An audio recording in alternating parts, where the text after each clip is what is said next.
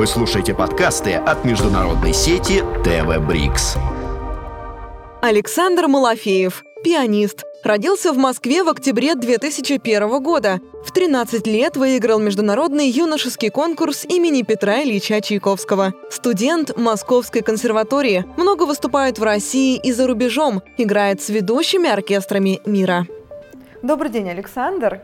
В 2022 году Международному юношескому конкурсу имени Чайковского исполняется 30 лет. Когда вам было 12, вы получили первую премию и золотую медаль этого музыкального состязания. Помните свои чувства в тот момент, когда ваш педагог, наверное, пришел к вам и сказал, ну все, Саша, мы будем готовиться к конкурсу Чайковского? Конечно, этот конкурс останется со мной на всю жизнь, но э, такого момента конкретно его не было. Когда ребенок в России обучается музыке, в какой-то момент он, как правило, начинает ходить на конкурсы и останавливается уже во взрослом возрасте. Ну, примерно так со мной и было. С конкурсом Чайковского мы с педагогом думали недолго, потому что в тот год он проходил в Москве, и проходил очень нарядно, очень пышно. Финал э, был в Большом зале консерватории, что, конечно, на тот момент было мечтой для меня. В финале я играл целиком концерт Синсанса, и, в общем-то, это одно из самых ярких впечатлений. В памяти, конечно, гораздо ярче остался момент объявления результатов, момент гала-концерта, когда я не очень осознавал, что происходит на самом деле. Я просто смотрел вокруг и ослеп от всех этих э, фонарей, которые на меня светили. От софитов от, от, вот, непривычно тогда еще от было, людей, да? э, поздравляющих меня. И потом, после конкурса, момента сознания, э, я понял, что этот э, конкурс важен не только как э, точка в карьере для меня, но и прежде всего как э, точка, которая помогла мне принять решение и осознать, что я двигаюсь в правильном направлении, потому что на тот момент меня в какой-то степени терзали сомнения, правильно ли я двигаюсь, или, возможно, стоит поискать себя еще где-то. И, конечно, ощущение, когда публике важно то, что ты делаешь, э, и когда ты видишь со сцены большой зал консерватории, это, конечно, придает уверенности и желание работать дальше. Вот вы сейчас сказали поискать себя еще в чем-то. Здесь мне сразу вспоминается Денис Мацуев и его эти известные истории про то, что он мало играл на фортепиано, а много играл в хоккей и в футбол. Какие у вас были увлечения, кроме музыки на тот момент?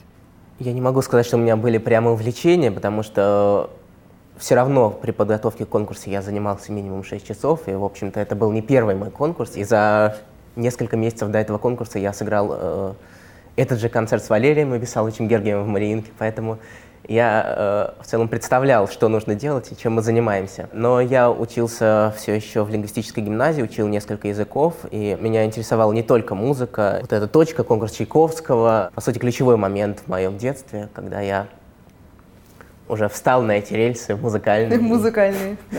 В продолжении разговора про программу вы уже упомянули концерт Сенсанса. Что еще играли тогда? Я играл вторую венгерскую рапсодию, которую я взял буквально за месяц до конкурса, рапсодиалиста, потому что любой конкурс, он э, подразумевает э, некоторую стагнацию в программе, что ты учишь несколько лет какую-то программу, идешь, показываешь, а потом вдруг после конкурса очень часто оказывается, что играть-то на концертах тебе нечего. И, собственно, учитывая, что перед этим у меня тоже были конкурсы, мы приняли решение взять вторую венгерскую как э, ключевую точку второго тура. Это это было хорошей идеей. Про фобии музыкантов, вот у актеров есть самая известная такая распространенная фобия. Это что ты выйдешь на сцену и забудешь текст. Я, когда была совсем маленькой девочкой, тоже ходила в музыкальную школу, у меня был один в моей жизни конкурс, когда я вышла в 8 лет, и я вот подняла руки, и я поняла, что я, вот я вообще не вижу клавиши. То есть я вижу черную полосу и белую полосу. Бывают ли такие ощущения, как вот у меня в детстве, или как у актеров, которые боятся забыть текст, у профессиональных музыкантов, когда ты выходишь и вдруг понимаешь, что белый, белый лист. Сейчас никакого страха нет. Возможно, вот как раз в восьмилетнем возрасте у меня тоже было э, нечто подобное. И в целом эти моменты, когда ты забываешь текст на сцене, это, конечно, самые страшные моменты в жизни ребенка. страшнее уже быть ничего в жизни не может. Что касается фобий, ну, когда ты смотришь на зал, 2000 человек, э, ну, зачем-то эти люди сюда пришли?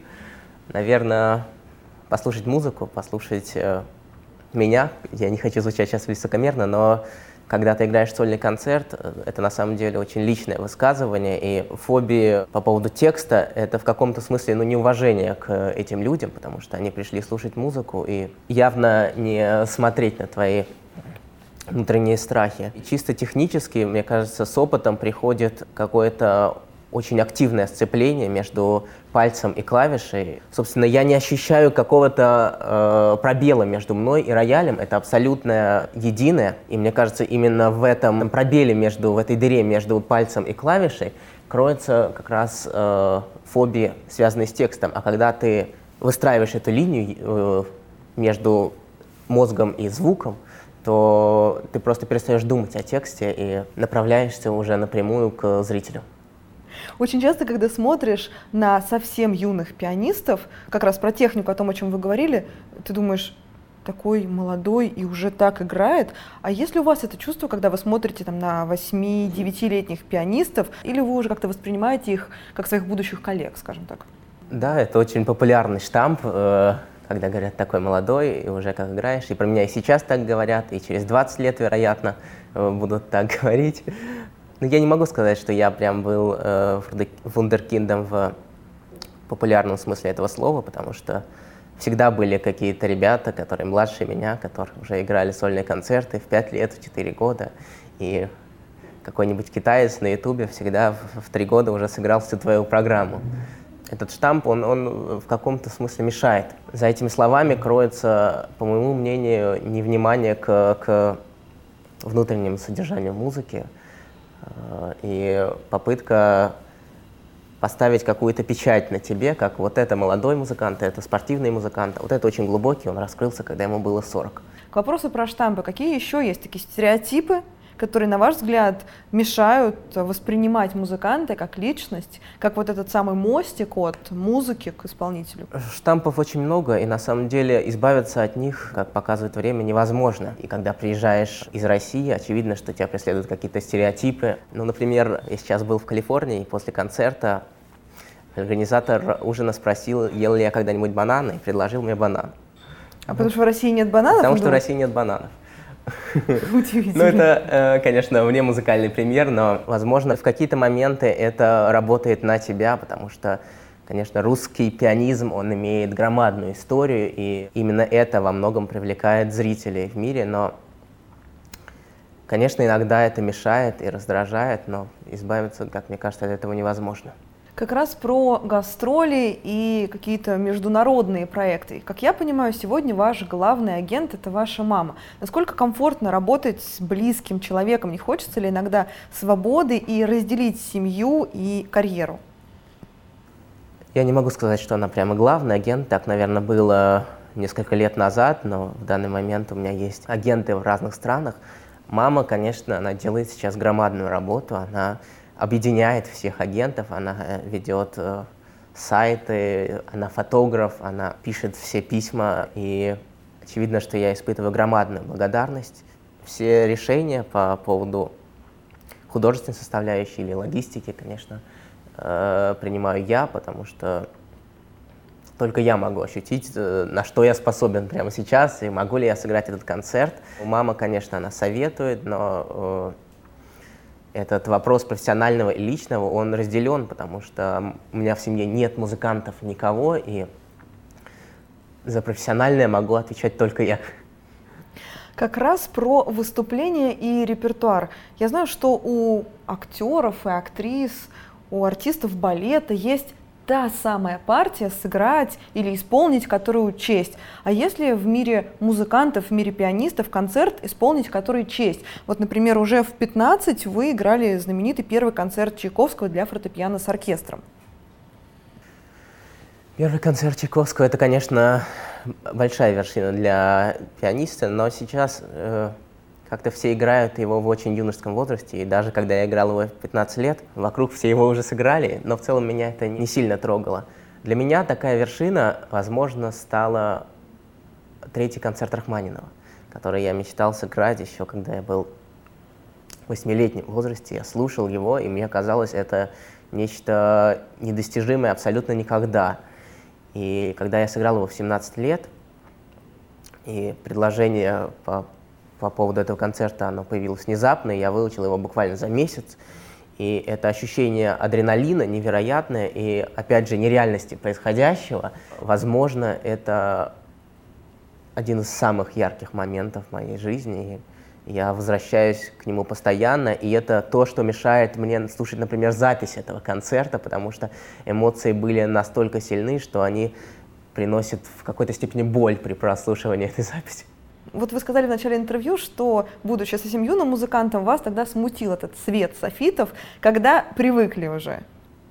Я не могу сказать, что я прямо привык, потому что каждый раз меня все еще будоражит при, при виде любого зрительного зала, но, конечно, с опытом, с концертами, ну, приходит э, какое-то ощущение того, что ты стоишь двумя ногами на земле, и ты можешь выражать какие-то мысли, потому что Конечно, в детстве этот адреналин, он сносит голову в каком-то смысле. Ощущение того, что ты можешь сказать что-то, это очень важно, и это приходит с концертами. А умение обуздать волнение свое и направить его в нужное русло. Когда оно к вам пришло, я же понимаю, что волнение, такое актерское волнение, оно не уходит у исполнителей, в принципе. Я не думаю, что это все подконтрольно. Это какие-то факторы, типа камер или обстановок в зале, или, возможно, какое-то слово, сказанное тебе за секунду до выступления, э, которые влияют на волнение. Обуздать его не получается, оно появляется случайно, но с опытом оно перестает быть каким-то сильным или мешающим. Когда я долго не играю концерты, например, во время пандемии, я, наоборот, жду этого волнения, я очень хочу его повторить. Когда, например, я играю эти концерты, и волнение не приходит, то очень часто бывает ощущение, что что-то не так, что-то сделал неправильно. Вы мне сейчас напоминаете сноубордиста, который очень ждет сезон, потому что он хочет испытать эти ощущения, когда он летит с горы. Вот я разговаривала с моими друзьями-сноубордистами, они мне вот примерно то же самое описывали, что я жду ощутить вот этот полет. Ну, наверное, э, с единственной разницей, что это наша работа, и, в общем-то, ну, это счастье, что я могу получать эти эмоции, занимаясь своим делом. Возвращаясь к разговору о репертуаре, в одном из интервью вы сказали, новая программа придумывается с гораздо меньшим энтузиазмом, чем делается. Нужно что-то выбрать, а перед тобой вся музыка мира, поэтому очень сложно. Бывает ли такое, что личный интерес музыканта не совпадает с интересами, ну, скажем, организатора концерта или фестиваля? Если они абсолютно не совпадают, то наши пути расходятся, как правило. Но чаще всего э, так называемые заказы, они поступают на известный репертуар, потому что ну, русский человек, когда приезжает за границу, как правило, это первый Чайковского, второй, третий Рахманинова, все. С этими тремя концертами можно в целом стать пианистом за рубежом. А, очень часто под какой-то юбилей просят э, произведения композитора. Например, сейчас будет юбилей Александра Скрябина, и меня много просят его играть. Какие произведения остаются незаслуженно недооцененными, я бы так сказала, продолжая разговор о популярности вот, трех концертов, о которых вы говорили? Это бесконечное количество недооцененных произведений. Но вот я в последние годы стараюсь всегда включать произведения, которые зритель, как правило, не слышал никогда. Ну вот какие это, например, произведения? Я очень много в последние годы играл э, Николая Метнера. Сонату Юначика я выучил. На следующий сезон у меня стоит соната Вайнберга. И знаете, этот момент открытия произведения, когда ты ищешь, ищешь записи, ноты, перерываешь и находишь какую-то жемчужину, которую не играет никто, и это ощущение, что почему, почему, и радость, с которой ты несешь это зрителю, это тоже неоценимо на самом деле. Ну, возможно, корыстные ощущения, именно, именно открытие чего-то, они очень очень дороги мне. Моя прелесть. Вот. Да, да. Возможность поработать э, над каким-то произведением, которое еще не заштамповано, это важно для музыканта, когда ты можешь вдуматься без каких-то паттернов, которые засели у тебя глубоко в подсознании. А с кем из дирижеров, российских или зарубежных, вы сработались быстрее и легче всего? Знаете, э, когда работаешь с великими дирижерами, очень важна редкая способность у дирижера иметь свой собственный звук, потому что Дирижер, он не играет ни на каком инструменте, но, как правило, когда Валерий Абисялович Гергиев встает за пульт в оркестре, или Владимир Спиваков, или Рикардо Шаи, который дал мне громадный опыт в нашем туре, ты осознаешь, что появляется какая-то магия. И эта магия, она невольно передается тебе. Очень много разных подходов, э, разный уровень строгости э, дирижеров, разный э, уровень желания репетировать, например, но когда ты играешь с великими дирижерами, ты осознаешь, почему они стали великими. Как правило, на самом деле, контакт происходит в 99% случаев, потому что ну, это наша работа, делать этот контакт, чтобы зритель насладился музыкой. В моей жизни, наверное, один раз всего было отсутствие этого контакта на репетициях, и во время общения, но при этом у нас получилась замечательная запись на концерте, то есть мы сумели собраться, и после концерта э, мирно разошлись в разные стороны. И больше никогда вместе не играли. Да, но, конечно, это абсолютная редкость. Как правило, мы играем композиторов, мы должны пожертвовать всегда чем-то, мы во многом лишь предпосылки к музыке, поэтому вопросы контакта, вопросы желания общения или схожести мыслей, они отходят на второй план, когда вы делаете музыку и посвящаете себя этому делу. К разговору про великих дирижеров Владимир Иванович Федосеев, отвечая на мой вопрос в интервью, сказал, что главная задача — получить от оркестра звук человеческий певческий. Все 45 лет я добиваюсь вот этого пения в оркестре. Работая с Федосеевым, вы чувствовали вот это пение в оркестре? Конечно, я чувствовал, и особенно суть дирижера заметна, когда он дирижирует своим собственным оркестром. То есть разница в звуке э, оркестра Владимира Федосеева с ним и без него, она, конечно, ощущается. Я не говорю, что хуже, но этот фирменный звук, который есть, например, у Мариинки с э, Валерием Гергиевым, он слышен, но это правда. То есть э, многие пианисты, они отрицают важность дирижеров, но это даже не надо объяснять. Когда я слушаю музыку, для меня лично есть две степени оценки, две основные степени оценки музыки. Это когда я не хочу это анализировать и когда я не хочу слушать. Вот когда великий дирижер стоит за пультом своего оркестра, я не хочу это анализировать, даже если я сижу в это время за роялем. И это тоже, что я люблю, работать дирижером. Продолжая разговор про работу с какими-то известными большими именами российской музыки, вы принимали участие в самом первом конкурсе молодых пианистов Grand Piano Competition. Это было еще в 2016 году. Тогда вы получили гран-при, и забегая немножечко вперед, уже через пару лет или, может быть, даже раньше, сейчас вы меня поправите, играли в дуэте с Мацуевым. Вы говорите о том, что много раз чувствуете что все происходящее это какая-то ну, не знаю, магия или сказка, как вы ее описываете. А есть ли ощущение, например, на каких-то награждениях или на интервью, что это не магия, это я заслужил своим трудом. Вот где вот эта грань? С Денисом Леонидовичем мы э, познакомились, когда мне было 11, в Астане, на его первом конкурсе там. Потом, собственно, я уже выиграл и в Москве его конкурс. Я думаю, что те моменты, когда ты ощущаешь невоз... невероятность происходящего, но они довольно мимолетные, потому что это, конечно, громадный труд, и он виден не только у себя, но и у твоих коллег, с которыми ты общаешься. Денис Леонидович, он очень много мне дал в жизни, э, во многом просто, когда я наблюдал за ним, потому что его энергия, его мощь, которую он э, сносит все на своем пути, я говорю не про игру, а именно в жизни, в общении. Ну, про энергетику да, человека именно. Да? да, когда он может сыграть что угодно в любой момент, это то, что я осознал очень рано, необходимость в этом и скорость реакции, то, зачем я всегда стремился и мечтал. Играть с ним дуэтом, это как вообще по ощущениям? Как это на репетициях, как это на выступлениях? Это всегда очень стремительно.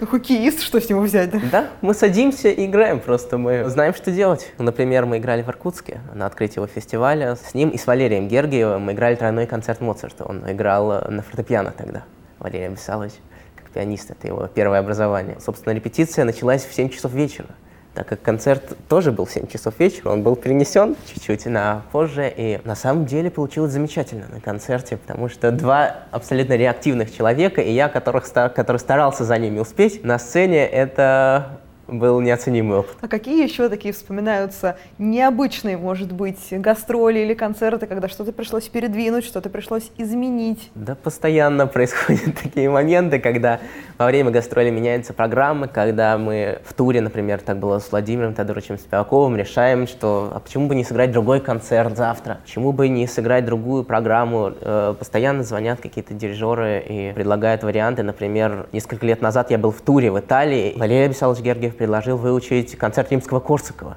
Прямо в туре? Э, я, я был в сольном туре, а как раз э, после окончания этого тура он предложил концерт в Мариинке с римским Корсаковым, и, собственно, в этом туре я и выучил этот концерт, э, что на самом деле обычная ситуация для музыканта, когда ты утром учишь программу, а вечером играешь другую программу. Таких ситуаций множество. Ну, когда тебе предлагают что-то выучить, для меня это, для меня это счастье, когда э, есть возможность э, изучать программы, работать с дирижерами и я никогда в жизни не думаю о сне, об усталости, когда, когда хочется играть. Вот не думайте о сне. Сколько часов вы спите? Засекреченная информация. Ну, практически не спите. Ну, понятно, понятно. Знаю, что даже на досуге от классики не отдыхаете, и в вашем плеере всегда играет классическая музыка. Это правда? Да, это правда.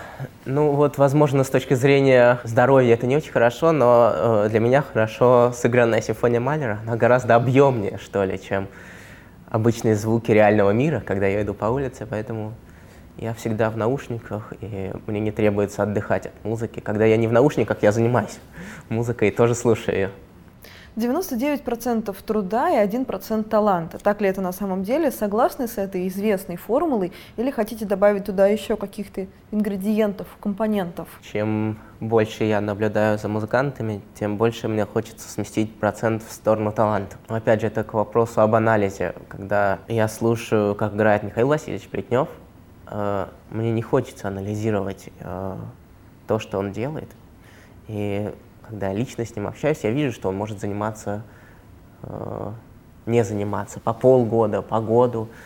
И он садится за инструмент, и ты понимаешь, что это прикосновение, этот звук, который он добивается за секунду, это не потому, что он работал. Это что-то в голове, что дано, хотя, конечно, он работал очень много, очевидно. Процессы, которые происходят в голове, эта скорость мысли, это невозможно сделать, поэтому 50 на 50. Возможно, ну, кто-то не согласится со мной, но стоит сместить процент в обратном направлении, 99% таланта и один труда. Но это сложный вопрос, потому что они очень разграничены, эти две части жизни, э, сцена и э, работа в классе, потому что ну, абсолютное большинство времени я провожу за инструментом, работая один на один. И можно подумать, что в этом и состоит работа, потому что в процентном соотношении как раз 99 на 1. Все, что мы делаем, мы делаем ради, ради слушателя, ради музыки, с большой буквы, ради концертов. И когда ты на сцене, ну, работа может сделать довольно мало. Не первый раз уже задаю этот вопрос, и все музыканты отвечают по-разному. Хочу услышать ваше мнение.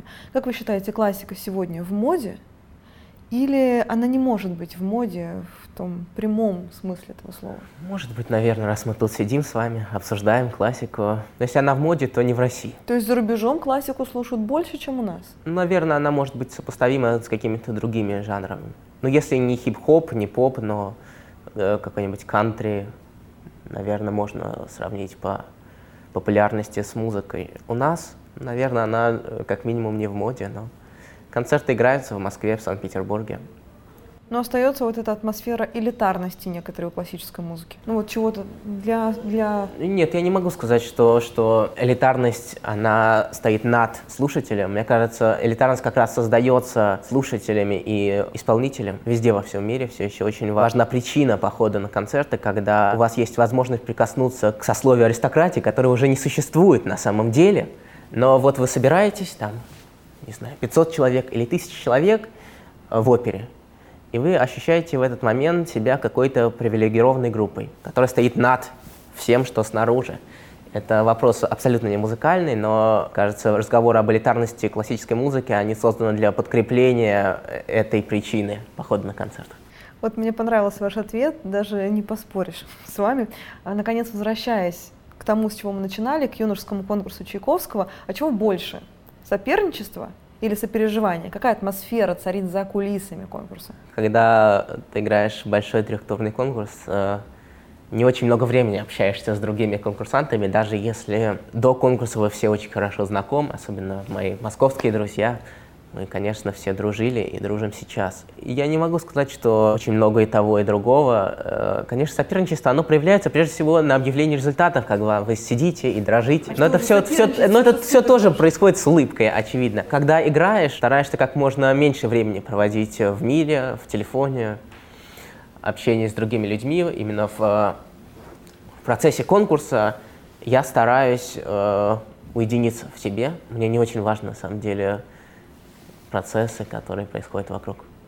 А следите за участниками конкурса Чайковского, наблюдайте за творческой судьбой юных музыкантов сегодня? Ну, я не настолько далеко ушел от них, чтобы наблюдать со стороны. Я все еще очень хорошо их всех знаю, мы все еще дружим, даже с моими младшими коллегами. Я видел, как они росли, они росли вместе со мной, собственно. Э, поэтому, конечно, я очень волнуюсь за ребят на конкурсах, на юношеских, на взрослых. Желаю им всегда большой удачи. Спасибо вам большое, Александр. Я вам тоже желаю удачи в вашей музыкальной, профессиональной деятельности. Спасибо. Спасибо. Вы слушаете подкасты от международной сети ТВ Брикс.